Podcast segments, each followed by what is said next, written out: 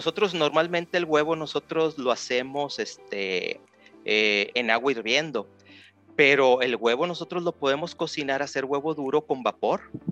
Poner en una vaporera, así como nosotros este, cocinamos el brócoli, los vegetales en una vaporera que es una olla con agua y luego tiene una reja para que el alimento no esté en contacto con el agua. Podemos cocinar 15 minutos alrededor, otra vez depende del tamaño del huevo, pero unos 15 minutos en, vapor. Nos va a dar el huevo duro y ese huevo duro va a ser más fácil de pelar que si nosotros lo, lo haríamos con hirviendo en agua. Bienvenidos a Desmenuzando la conversación con Yusapik un espacio del Consejo de Exportadores de Carne de Ave y Huevo de los Estados Unidos, patrocinado por The Ohio Soybean Council, donde los expertos de la industria de los alimentos comparten temas relevantes y de interés. Hola, ¿qué tal amigos? Bienvenidos sean todos ustedes a un nuevo podcast de USAPIC. Mi nombre es Jaime González, soy consultor de USAPIC, que significa el Consejo de Exportadores de Carne de Ave y Huevo de los Estados Unidos. Por sus siglas en inglés, USAPIC. Hoy estaremos con el tema La ciencia del huevo duro, a cargo del doctor Carlos Amaya. Pero, ¿quién es el doctor Amaya? Oigamos una breve semblanza del doctor Amaya. El doctor Carlos Amaya Guerra es ingeniero bioquímico administrador en procesado de alimentos por parte del TEC de Monterrey. Tiene una maestría en ingeniería de alimentos también por el TEC, un doctorado en ciencias de alimentos por la Universidad Autónoma de Nuevo León. Es maestro investigador del Departamento de Alimentos de la Facultad de Ciencias Biológicas de la UANL, miembro del Sistema Nacional de Investigadores, líder del Cuerpo Académico de Recursos Alimenticios y asesor de más de 50 tesis de licenciatura, maestría y doctorado y de más de 30 proyectos con industria. Hola, ¿qué tal, doctor? Bienvenido como siempre. Hola, Jaime. Aquí estamos este, desmenuzando la conversación. Ándale, qué bien. En esta ocasión, Doc, pues tenemos el tema de la ciencia del huevo duro. A ver, Doc, platícame un poco más de qué hay de ciencia en hacer un huevo duro. ¿Cómo está eso? Bueno, Jaime, este, fíjate que como todo lo que hacemos en la cocina y en la industria con los alimentos, todo tiene su base científica. Aún lo sencillo que a nosotros se nos hace lo que sería hacer un huevo duro en la casa, pues tiene su ciencia. Este, muy probablemente hemos hecho huevo duro y no nos ha salido completamente cocido. Este, lo pelamos y batallamos mucho en pelarlo, pelarlo nos no se desmorona la clara al momento del pelado, no nos queda de buena presentación. Todo tiene su ciencia y todo pues va a depender de cómo hagamos el proceso de, calor del huevo.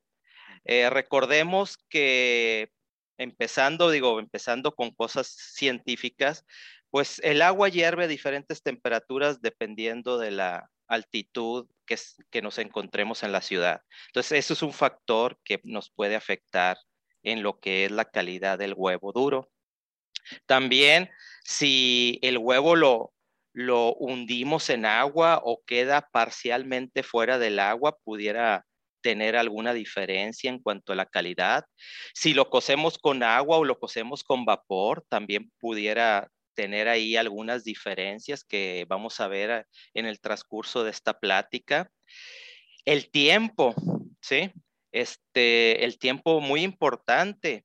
Es, es muy diferente hervir el huevo, vamos a suponer poner el huevo en agua fría y empezarlo desde un principio a hervir, a poner el huevo cuando el agua ya está hirviendo y continuar hirviendo el agua hasta que esté al punto final o hirviendo el agua, apagar el fuego y dejar que el huevo se cosa con el agua solamente caliente, ya sin fuego. Entonces, todo esto nos va a hacer que el huevo tenga diferentes calidades, diferentes sensaciones al momento de preparar. Yo creo que pues lo más importante que batallamos más al momento de querer nosotros cocer el huevo, pues es el tiempo. Este, muchos para no tener la desagradable sensación de partir el huevo y que todavía esté esté suave el huevo, que esté medio líquido, pues lo normal es que lo dejamos mucho tiempo en el agua para asegurarnos que realmente se haga duro.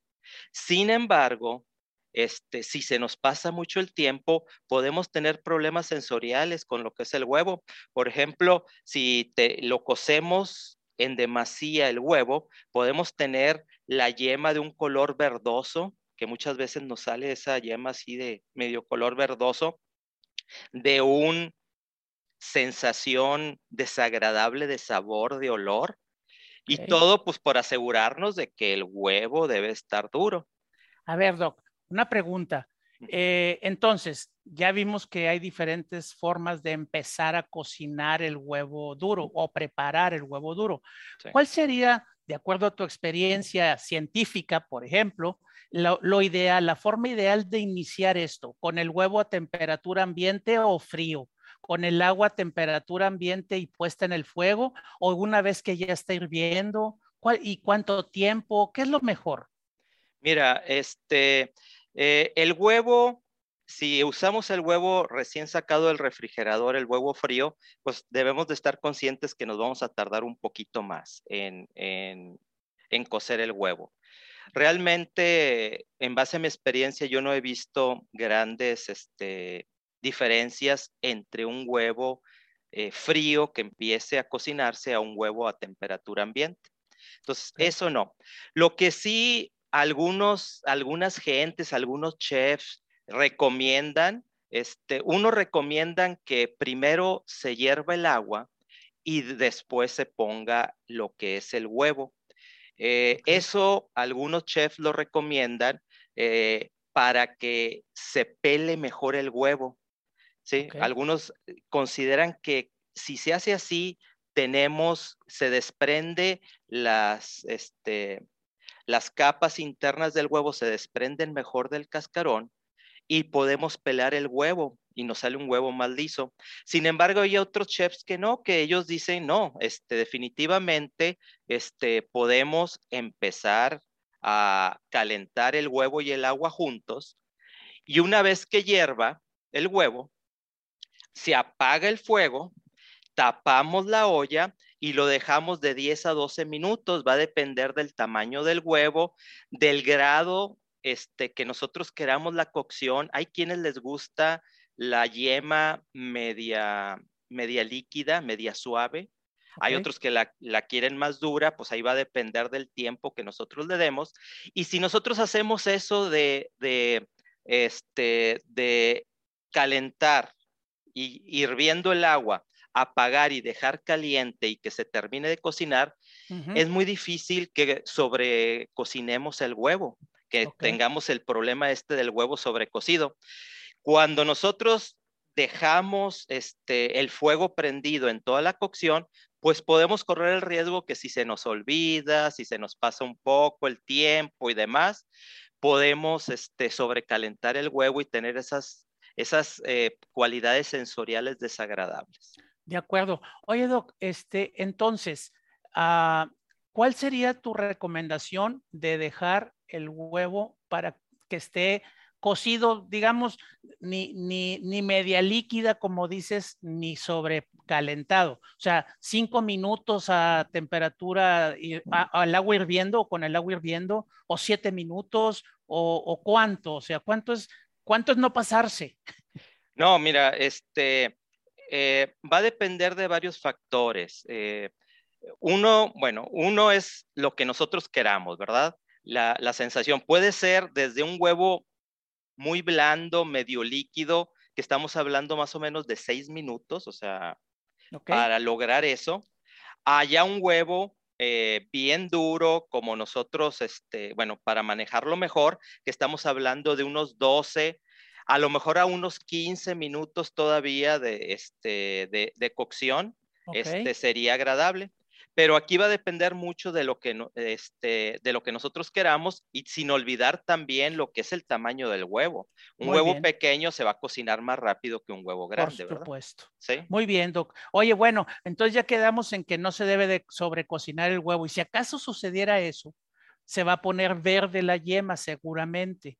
Entonces, ahí es donde, donde me surge otra pregunta. ¿A qué se debe que se ponga verde la yema? ¿Por, haberse, por haberse sobrecalentado o sobrecocinado?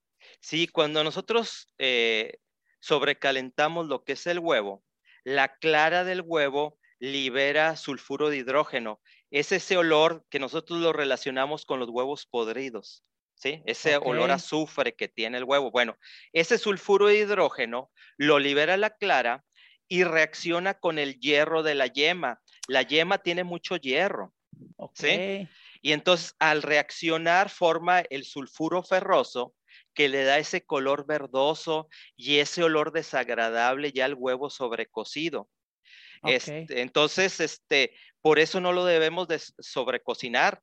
Se ha visto que los huevos este, menos frescos, o sea, más viejos, pues van a ser más propensos a esto. ¿sí? Este, los huevos que ya están medios pasaditos, que ya este, los tenemos ahí mucho tiempo almacenados en el refrigerador y demás, van a ser más propensos, más fácilmente se va a formar el sulfuro ferroso, ese color verdoso y ese, y ese olor medio desagradable. Entonces, este también es otra cuestión que hay que considerar, que si nuestro, si el huevo está ya viejito, que, va, que lo queremos cocinar, ese huevo, pues debemos estar muy atentos a no sobrecalentarlo porque va a ser más fácil formar este fenómeno ahí en el huevo. en los huevos frescos, pues es más difícil. Ahí sí podemos cocinarlos un poquito más. Muy bien, doctor. Doctor, este, permítenos hacer un corte y continuamos en un ratito más, ¿de acuerdo? Muy bien. Gracias. En un momento regresamos para seguir desmenuzando la conversación con Yusapik. Síguenos en redes sociales como Yusapik Latam para que te enteres de nuestros eventos y las actividades que realizamos. Yusapik se escribe U-S-A-P-E-E-C. Yusapik Latam. Según el Compendio 2021 de la Unión Nacional de Avicultores, el huevo destinado a la industria representa 8%, ya que en su gran mayoría se destina al abasto nacional y una parte a los mercados de exportación. En Desmenuzando la conversación con Yusapik, la información aporta valor. Mito. Existe la creencia en un sector de la población que el huevo duro no se encuentra enteramente cocido, por lo que hay algún riesgo de intoxicación al ingerirlo. Continuamos con este interesante tema. Estamos desmenuzando la conversación con Yusapik. Órale, doctor, ¿es cierto lo que acabo de escuchar? Que si el huevo no está completamente cocido puede generar alguna, algún problema, alguna intoxicación. Bueno, este, el huevo eh, todos sabemos que es un alimento sumamente nutricio. Tiene todas las proteínas que nosotros necesitamos, tiene vitaminas, tiene minerales, tiene antioxidantes. Y así como es un alimento bastante nutricio para nosotros, pues también para los microorganismos. Entonces es importante este, cocinar bien el huevo para evitar cualquier tipo de intoxicación. Algunas personas pudieran pensar que el huevo duro, cuando nosotros cocinamos el huevo en agua, va a ser difícil que se termine de cocinar o de destruir los microorganismos del huevo. Recordemos que el huevo, su principal microorganismo patógeno que nos preocupa es la salmonela. Esa salmonela principalmente la vamos a encontrar en la superficie de lo que es el huevo. Entonces, cuando nosotros hervimos el agua eh, se alcanzan temperaturas de 100 grados centígrados, alrededor de 100 grados centígrados, va a depender de la altura de la ciudad. Sin embargo, la salmonela, este, se ha visto que arriba de 70 grados centígrados se destruye ya inmediatamente. Alguien puede decir, bueno, y si en el interior llegó a pasar la salmonela el interior, este, ¿vamos a tener algún problema? Bueno, en el caso del huevo cocido, pues estamos hablando de temperaturas alrededor de 70 grados centígrados las que vamos a tener para coagular ahí. Por lo tanto, el huevo está cocido. ¿Sí? Muchos dicen, es que cuando yo coce el huevo en aceite, el aceite alcanza muy elevadas temperaturas y ahí se destruyen, se mueren todos los microorganismos y en el huevo duro, como es agua, pues no puede alcanzar más de 100 grados centígrados.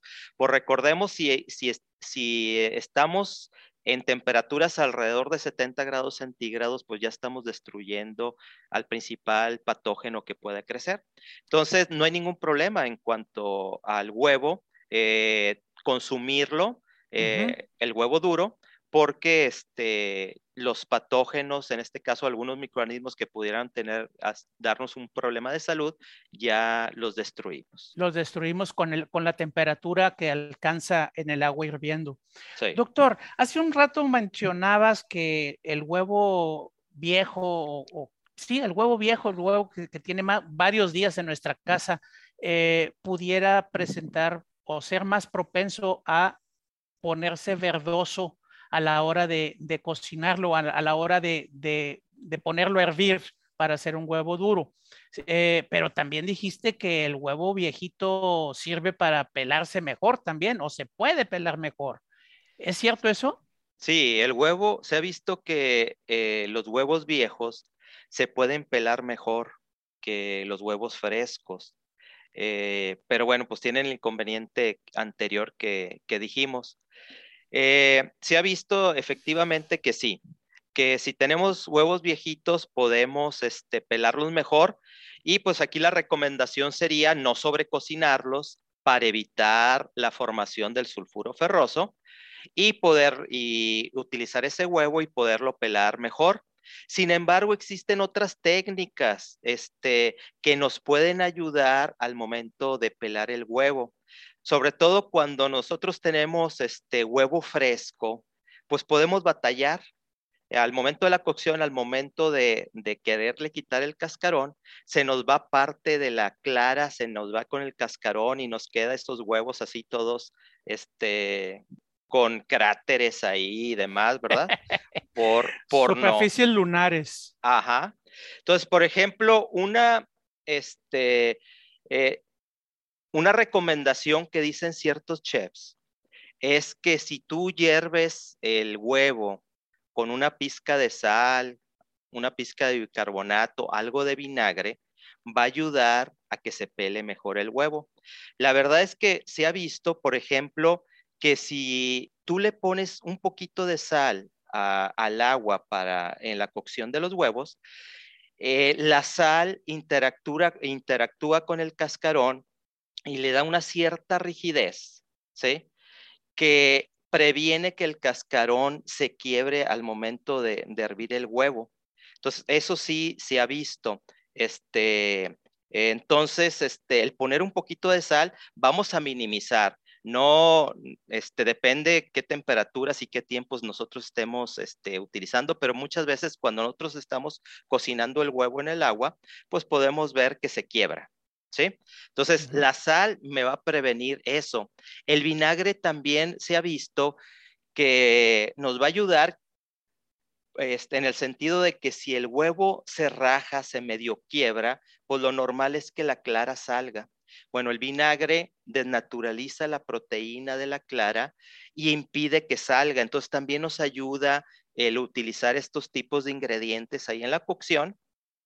Este, además de que nos van a ayudar al momento de, del pelado se dice que se pela un poquito mejor, pero hay técnicas, por ejemplo, el huevo, nosotros normalmente el huevo nosotros lo hacemos este, eh, en agua hirviendo, pero el huevo nosotros lo podemos cocinar, hacer huevo duro con vapor. Poner en una vaporera, así como nosotros este, cocinamos el brócoli, los vegetales en una vaporera que es una olla con agua y luego tiene una reja para que el alimento no esté en contacto con el agua. Podemos cocinar 15 minutos alrededor, otra vez depende del tamaño del huevo, pero unos 15 minutos en, vapor. Nos va a dar el huevo duro y ese huevo duro va a ser más fácil de pelar que si nosotros lo, haríamos con hirviendo en agua. ¿sí? sumergiéndolo en el agua es diferente al vapor.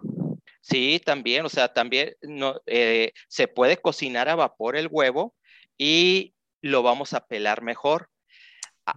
Hay algunos que, este, cuando nosotros cocinamos el huevo, eh, si ustedes se fijan, el huevo tiene dos polos, un polo picudo y un polo achatado. Bueno, en el, polo, en el polo achatado se tiene lo que se le llama la celda de aire. esa celda de, este, o sea, tiene un compartimiento de aire el huevo, pues para, para cuando el pollito se empiece a desarrollar y demás. Bueno, cuando nosotros este, cocemos el huevo, los huevos duros nos quedan con esa parte de ese polo achatado, pues nos quedan medio planas, medio rugosas y demás. Entonces, hay quienes no les gusta eso y quisieran ver el huevo completamente este, en forma medio esférica, ¿verdad? Este, entonces, hay quienes le pican con un alfiler la parte, el polo ese achatado, lo pican para que salga el aire y al momento de la, de este, de la cocción, este, se pegue, se pegue el producto al cascarón. Se pegue el producto al cascarón y se haga redondito. Y que se haga redondito, así es. Muy bien. Este, sin embargo, si hacemos el agujero muy grande, vamos a correr el riesgo que parte de la clara se vaya por ahí. Sí, salga por ahí. Y entonces vamos a tener un cráter ahí también, ahí algo como comido ahí porque se salió. Eh, o eh, algunos chefs recomiendan que para lograr una mejor forma del huevo, este, sin, sin la necesidad de pincharlo y que se nos pase y que pueda salir clara, es que una vez que terminemos la cocción, el huevo ponerlo en hielo, en agua con hielo. ¿Sí? Ok. Es lo que vamos a hacer es enfriar rápidamente el huevo. Entonces, ¿qué sucede? El aire que se expandió con el calor con el frío inmediatamente se empieza a hacer más pequeño, el volumen se empieza a hacer más pequeño y si no, sobre, y si no sobrecocinamos el huevo, todavía la clara va a estar un medio líquida que va a empezar a emigrar a, esa parte del, del, aire que se empieza a hacer pequeña y entonces agarra una forma un poquito más esférica. Esa es otra recomendación que se tiene. Este. Oye, doctor, eh, otra pregunta. En realidad, cuando estamos cocinando un huevo o, hirviendo un huevo, eh, se está coagulando el huevo. Se está coagulando lo que es la, clara con la yema. ¿Cómo ocurre esto de, o sea, cómo ocurre la coagulación? Sí, mira, este, el huevo tiene más de 40 diferentes proteínas, las cuales eh, tienen propiedades diferentes. Se puede decir así de manera general que cuando nosotros alcanzamos una temperatura entre 62 y 65 grados centígrados, las proteínas de la clara coagulan. ¿Qué es eso de coagulación? Imagínense que las, proteínas están conformadas con aminoácidos. Entonces, son unas cadenas de aminoácidos, unas cadenas de compuestos las cuales este, esas cadenas normalmente se, encuentran enrolladas entre sí. Al momento que nosotros calentamos esas, esas cadenas enrolladas, se empiezan a desdoblar y empiezan a reaccionar con otras cadenas. Entonces, al empezar a reaccionar con otras cadenas, forma una red tridimensional, que esa red tridimensional es lo que nos da esa consistencia del huevo y decimos que se coaguló.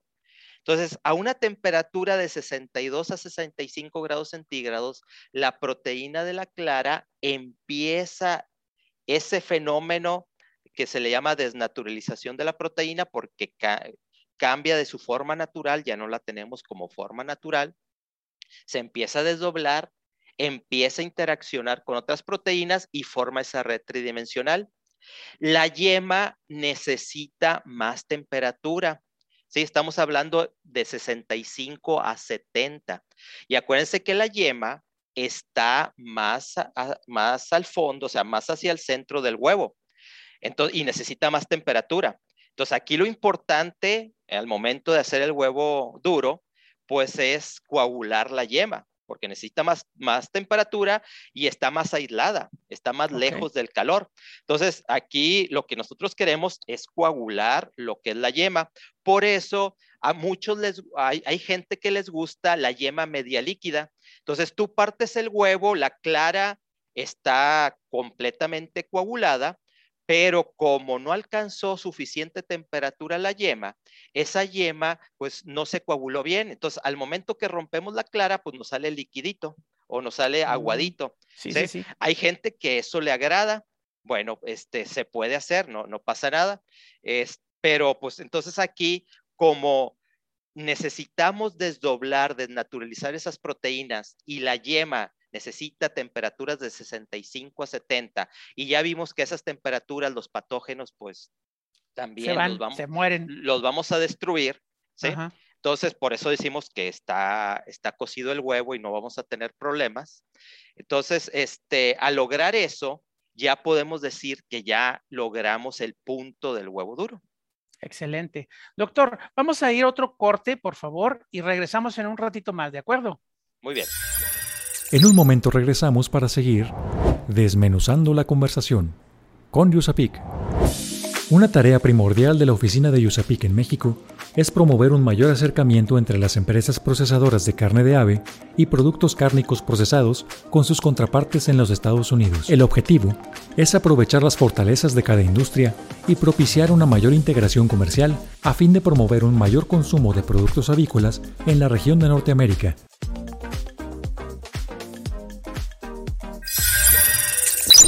Según el Compendio 2021 de la Unión Nacional de Avicultores, ¿sabías que 98% de la producción es de huevo blanco y el 2% restante es de huevo rojo? En Desmenuzando la conversación con Yusapik, la información aporta valor. Dato: el huevo duro se vende como un producto alimenticio en autoservicios y tiendas de conveniencia. Continuamos con este interesante tema. Estamos desmenuzando la conversación con Yusapik. Órale, qué interesante esto del autoservicio y las tiendas de conveniencia, doctor. Pero yo había escuchado alguna vez una historia de allá de los años 60 o, o 70 en la que en las cantinas era bien común encontrar a vendedores ambulantes que andaban alrededor de las mesas vendiendo huevos en canastas o en tinas. ¿Te tocó escuchar algo así, Doc? Sí, este huevo duro, ¿verdad? Sí, sí, huevo duro.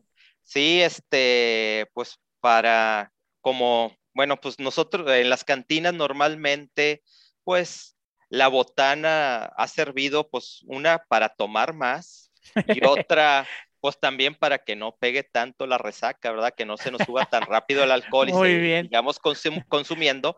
Pues también el huevo nos ayuda a eso. Este, el huevo, este, pues tiene su parte, este, de grasa, las cuales, este, Pre, este, esa grasa nos va a prevenir que absorbamos mucho alcohol, ¿verdad? Eh, además, pues normalmente el huevo en aquel entonces, pues se, se, comía con sal y pimienta, ¿verdad? Y pues la salacita te da un poquito más de, de, de sed. sed. y tomas más, ¿verdad? Entonces, pues era una, un, era una buena botana en aquel entonces. Pero fíjate que este, actualmente el huevo ya se comercializa este, en supermercados, así el huevo duro ya, ya este, hecho, lo podemos encontrar en supermercados y demás. En Europa se puede pedir por internet huevo duro. ¿sí? Ah, Para, para la casa. Sí, para la casa. O sea, simplemente okay. tú te metes a internet y, este, y pides huevo duro y te llega. Así como llegan los paquetes, te llegan paquetes de huevo duro. Mira qué es, padre. Este, normalmente te llegan así como las charolitas que nosotros compramos el huevo fresco y demás, pero con huevo duro. Normalmente ese huevo duro le ponen ácido cítrico para conservarlo y normalmente viene acompañado con diferentes sabores de dips. O sea, oh. normalmente viene aderezos. Con, con, aderezos, así Ajá, es. Este, okay. Tú los pides esos aderezos y este, te llegan con las bolsitas de directos dips a la casa y directos a la casa. Fíjate ¿sí? qué interesante. Yo, yo también he visto aquí en algunos supermercados. Yo, yo vivo en el área de Monterrey, este, y, y he visto en los supermercados del HEB que, que, hay una marca de huevo que se llama San Juan, este, que se llaman huevocados. Eh, muy interesante el concepto. Vienen en paquetitos de dos o en paquetes de, de diez, creo. Eh, pero traen algo adentro, traen como, como una salmuera o hacer algún, algún aditivo para que no se echen a perder tan fácil. Sí, ese aditivo normalmente este, es un ácido, en este caso como el ácido cítrico, y también puede venir con sal, ¿sí? Una ah, salmuera. Sí, es para, para conservarlo bien. Eh, un huevo eh, así duro, pues en refrigeración nos puede durar pues tranquilamente cinco días, ¿verdad? Si queremos un poquito más, pues hay que conservarlo un poquito más. Recordemos que el huevo duro, por ejemplo, si yo hago huevos duros y los meto, los pelo y los meto al refrigerador, el huevo duro tiende a, agarrar los, eh, los olores. Entonces, ah de, adentro del refrigerador. Entonces es bien importante que el huevo duro esté bien empaquetado. Ah, es porque si yo lo, lo mantengo ahí en refrigeración abierto totalmente y tengo papaya ahí adentro y algunos olores fuertes, el huevo puede agarrar esos olores. Entonces eso es importante. Entonces normalmente esos huevos pues te los venden empaquetados y pues con su conservador para que duren un poquito más.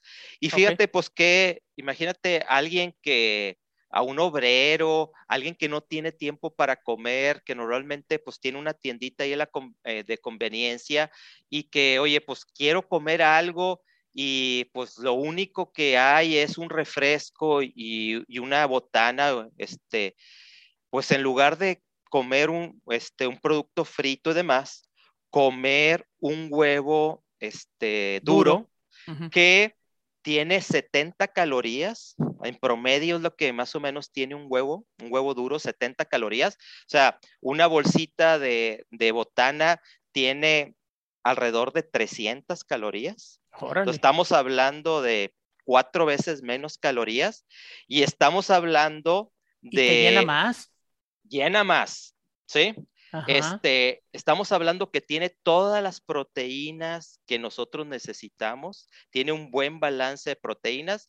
Eh, para los que no estén muy familiarizados, eh, pues nosotros necesitamos comer proteínas, ¿verdad? Es como necesitamos comer varios compuestos, pero pues uno de los más importantes es la proteína.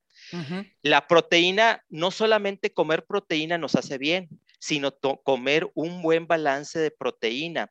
La proteína, como ahorita mencionamos, es, una cadena de aminoácidos. Este, cuando nosotros comemos cierta pues, eh, proteína y no comemos ciertos tipos de aminoácidos, el cuerpo los hace, los hace los aminoácidos que, no, no, no, consumimos, pero ciertos aminoácidos el, el cuerpo no los puede hacer.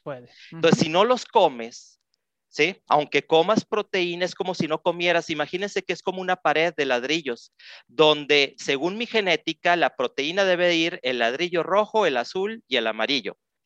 Si yo no tengo el azul, aunque tenga muchos rojos y mucho amarillo, no puedo hacer eso. Me falta el azul y esa pared no se va a hacer. Entonces, esos aminoácidos pasan a la orina y se, y se van aunque yo coma mucha proteína. Entonces, el balance de aminoácidos es muy importante. El huevo tiene todos los aminoácidos indispensables que nosotros no podemos eh, sintetizar. Entonces, imagínate poder ir ahí a la tiendita de conveniencia y poder comprar un huevo, dos huevos para, la, para comer o entre, eh, entre, este, entre comidas que tienen mucho menos calorías y, mucho tiene más todos los todos los nutrientes. Además de que tiene hierro, calcio, o sea, tiene minerales, tiene vitaminas, este, pues es muy práctico, es un alimento sumamente práctico. Muy bien, Doc. Oye, Doc, eh, ¿solamente con calor se puede coagular un huevo? No, este, la coagulación, esa desnaturalización de las proteínas que, que acabamos de mencionar, se puede hacer de varias maneras. Uno, por ejemplo, por medios mecánicos. Nosotros cuando batimos, ¿sí? También desnaturalizamos el huevo. Hay fricción, pues va a haber algo de calor, pero también el, tratamiento mecánico va a hacer que las proteínas que están así eh, este, engarruñadas, englobadas entre sí, se empiecen a desdoblar y empiecen a reaccionar entre sí. Entonces, esa es otra, este, es otra manera. Otra manera que también se utiliza eh, para coagular las proteínas es el ácido. ¿sí? Este, yo puedo agregarle ácido al huevo y por cargas, o sea, por cuestiones de cargas, este, estas proteínas se van a empezar a desnaturalizar y se va a empezar a coagular. ¿sí? Entonces, hay algunos que dicen que se puede cocer con ácido. ¿sí? Ah, este, Pero ¿cuál eh, sería un ácido, Doc? Un ácido puede ser, o sea, de los ácidos orgánicos que conocemos, eh, el vinagre es lo más común, el ácido cítrico, ácido láctico, este, ácidos orgánicos es este, los que se, puede, los que se pueden utilizar. Eh, normalmente no se utilizan, pero bueno, teóricamente hasta se pudiera utilizar, por ejemplo, el ácido clorhídrico, lo que nosotros le llamamos el ácido muriático, que es ácido clorhídrico diluido. El problema del ácido clorhídrico es que es tan fuerte que no vamos a tener un buen producto, pero si está lo suficientemente diluido, sí lo podemos eh, utilizar. Sin embargo, pues no se utiliza porque normalmente el ácido muriático nosotros no, no lo usamos tan diluido, sino medio concentrado porque nos sirve para limpiar y muchas veces viene con aromatizantes y demás. Entonces, pues no se usa, normalmente no se usa, pero bueno, teóricamente se pudiera usar muy diluido el ácido clorhídrico, pero lo que más se utiliza son los ácidos orgánicos, el ácido tartárico que le llaman también se utiliza para, para desnaturalizar el huevo y demás. Y también, además de ácido, también con álcali. Este, se puede desnaturalizar con álcali que pudiera ser la sosa, o sea, lo que nosotros le llamamos la sosa, esos compuestos alcalinos, este, se desnaturaliza el huevo y forma una especie de gel. Gelificamos el huevo, se forma una especie de gel o sea, un poquito más diferente que con el calor y con el ácido, gracias a los álcalis. Este, entonces, podemos hacer eso. E, también podemos, por ejemplo, eh, si yo quiero alcanzar temperaturas mayores, o sea, temperaturas más elevadas, yo puedo agregarle azúcar al huevo, mezclarlo con azúcar y poder calentarlo a temperaturas más elevadas y que coagule, que no coagule a 70 grados centígrados, sino que coagule a 80, 90, o sea, temperaturas más elevadas si yo le agrego el azúcar.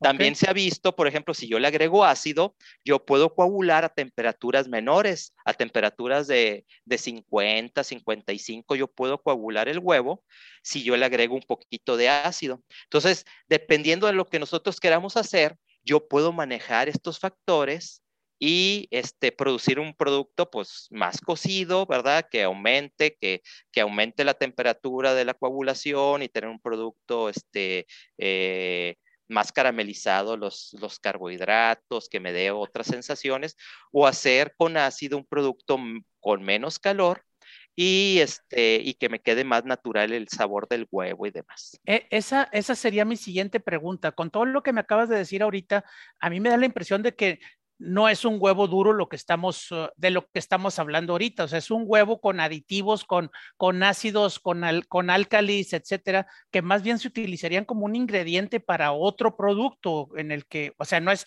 no es que te lo lleves a la boca así, tal cual, o sí. No, mira, nosotros podemos aprovechar el fenómeno de la coagulación. Ajá. Este, en este no nada más con el huevo duro. Nada más, no nada más con el huevo duro. O sea, nosotros podemos aprovechar este, la coagulación del huevo pues, para diferentes productos. Por ejemplo, si yo le quiero dar este, una textura más firme a una galleta, yo puedo agregar dentro de la formulación de la harina, o sea, lo que es la masa y demás, este, agregar huevo. al momento que yo horneo esa galleta, el huevo se va a coagular y me va a dar una amiga más, más rígida, ¿sí? Okay. Entonces, este, eh, el, la galleta me va a dar de una textura más fuerte, ¿sí? No como los polvorones, como los polvorones. Como, ah, ese tipo de, ese tipo de consistencia. Entonces, ahí me puede ayudar mucho la, la, el huevo que coagule. También este, se ha visto que cuando nosotros le agregamos huevo para hacer productos de panificación, este, nosotros normalmente cuando queremos hacer, por ejemplo, un pan, eh, hay una proteína del trigo que se llama gluten, que es la que esponja, es la que hace la red. Así como vimos que el huevo hacía una red, las proteínas hacían una ah, red tridimensional. Bueno, igual el trigo, la proteína del gluten hace una red tridimensional, pero esta atrapa aire, ¿sí? Entonces, gas. Entonces, al momento del horneado, al momento que se fermenta la masa, se empieza a esponjar y crea la miga. Si nosotros le agregamos huevo, la proteína del huevo interactúa con el gluten, o sea, con la miga del pan, y vamos a tener mejores volúmenes de pan. Al, nosotros al agregarle huevo a esos productos. ¿sí? Entonces, ahí estamos aprovechando también el huevo. También, siguiendo los productos de panificación, podemos aprovechar el huevo este, en el sentido de que eh, muchas veces los panes llevan ajonjolí, llevan semillas en la superficie y demás.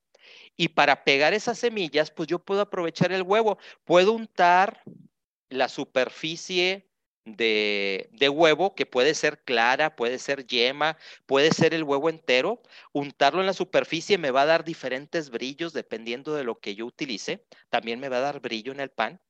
Pero aprovechando que es viscoso el líquido del huevo, pues se va a quedar medio pegado, el ajonjolí y las semillas se van a quedar ahí medio pegadas. Pero al momento de que yo cocino, yo horneo el pan, el huevo se coagula y retiene completamente lo que yo le puse en la superficie. Entonces, esa es otra manera de, de, aprovechar la coagulación del huevo. Otra manera, pues es el pudín, el flan. Este, nosotros le agregamos huevo y al momento que lo cocemos, se coagula el huevo y nos da el cuerpo, el cuerpo que nosotros, eh, este, pues debe de tener el flan, el pudín. Ese cuerpo lo da la coagulación del huevo. Entonces, no solamente la coagulación este, nos sirve para, o el fenómeno se, lo vamos a ver en el huevo duro. Va, tiene infinidad de aplicaciones este, a nivel doméstico y a nivel industrial, lo que es la coagulación del huevo. Qué, padre que esa funcionalidad de la coagulación da para muchísimos otros productos. Doctor, pues ya lamentablemente ya llegamos al término de, este podcast. Eh, me gustaría que antes de despedirnos nos dieras, por favor, dos o tres eh, tips o conclusiones del huevo duro como, ahora sí que como alimento y la coagulación del huevo como una forma de preparar otras, otros productos. Bueno, pues eh, de tips, mira, podemos decir que nosotros, si vamos a utilizar agua para cocer el huevo, pues procurar que, este, que el huevo se, encuentre completamente sumergido en lo que es la cocción. Cocer el huevo, como ya se mencionó, hervir hasta el, el hervor el agua, apagar el fuego, dejarlo de 10 a 12 minutos o bueno, menos si se quiere un producto este, un poquito más suave, un poco más si se quiere más duro. Eh, a, lo, mejor sería bueno, este, bueno después de la cocción enfriarlo para que se pele mejor. Muchas veces, si nosotros ya cocemos un huevo y vemos que estamos batallando de que está muy pegada a las membranas, o sea, lo que es la clara, la membrana del huevo con el cascarón y empezamos a tener problemas, bueno, pues podemos pelarlo abajo del chorro de agua, o sea, o meter un poco el, huevo en agua para que se ablande un poquito y lo podamos pelar mejor. Eso pudiera ser un tip si ya estamos ahí con el problema de que, bueno, pues ya nos salió, nos salió ahí este medio pegado el cascarón. Pudiera ser ese tip. En la cocción, como ya se vio, pues utilizar un poco de sal nos puede ayudar para prevenir que se nos rompa un poquito el huevo. También nos puede ayudar un poquito a lo que es el pelado. Y si queremos que la forma del huevo pues sea más bonita, que no tengamos esa celda de aire ahí que, que, veamos, pues podemos este, eh, enfriar, bueno, uno es pincharlo, ¿verdad? Pero corremos el riesgo que se salga la clara. Y otra, pues, es enfriar el huevo en agua con hielo, darle un shock térmico para que la celda de aire se, se haga más pequeña y la clara ocupe ese, ese volumen y nos quede el huevo más de una presentación. Más fácil. Sí. Muy bien. Pues muchísimas gracias, doctor, por habernos ayudado con, este podcast y, el tema interesantísimo del huevo duro. El huevo duro es lo de hoy, es lo de hoy. Acabo de ver porque, pues fíjate, bien nutritivo, saludable, te quita el hambre. No, hombre, tiene todos los atributos para, para ser un buen alimento, definitivamente. Muchas gracias, doctor. Muchas gracias, Jaime, y gracias a todos. Amigos, pues ya no nos queda más que despedirnos. Muchas gracias por haber estado con nosotros. No olviden eh, suscribirse a nuestro canal de podcast. Hagan sus comentarios, todo lo que tengan que preguntar aquí al doctor Amaya se los vamos a poder contestar sin ningún problema en cuanto sepamos de ustedes. Muchas gracias a The Ohio Soybean Council, patrocinador de este, de este podcast. Muchas gracias a todos ustedes. Yo soy Jaime González y soy consultor de USAPIC. Muchas gracias. Desmenuzando la conversación con USAPIC, por esta emisión ha llegado a su fin. Te invitamos a que te suscribas a nuestro podcast, comenta lo que más te gustó en este capítulo y deja tus dudas para nuestros expertos. Estaremos atentos a resolverlas.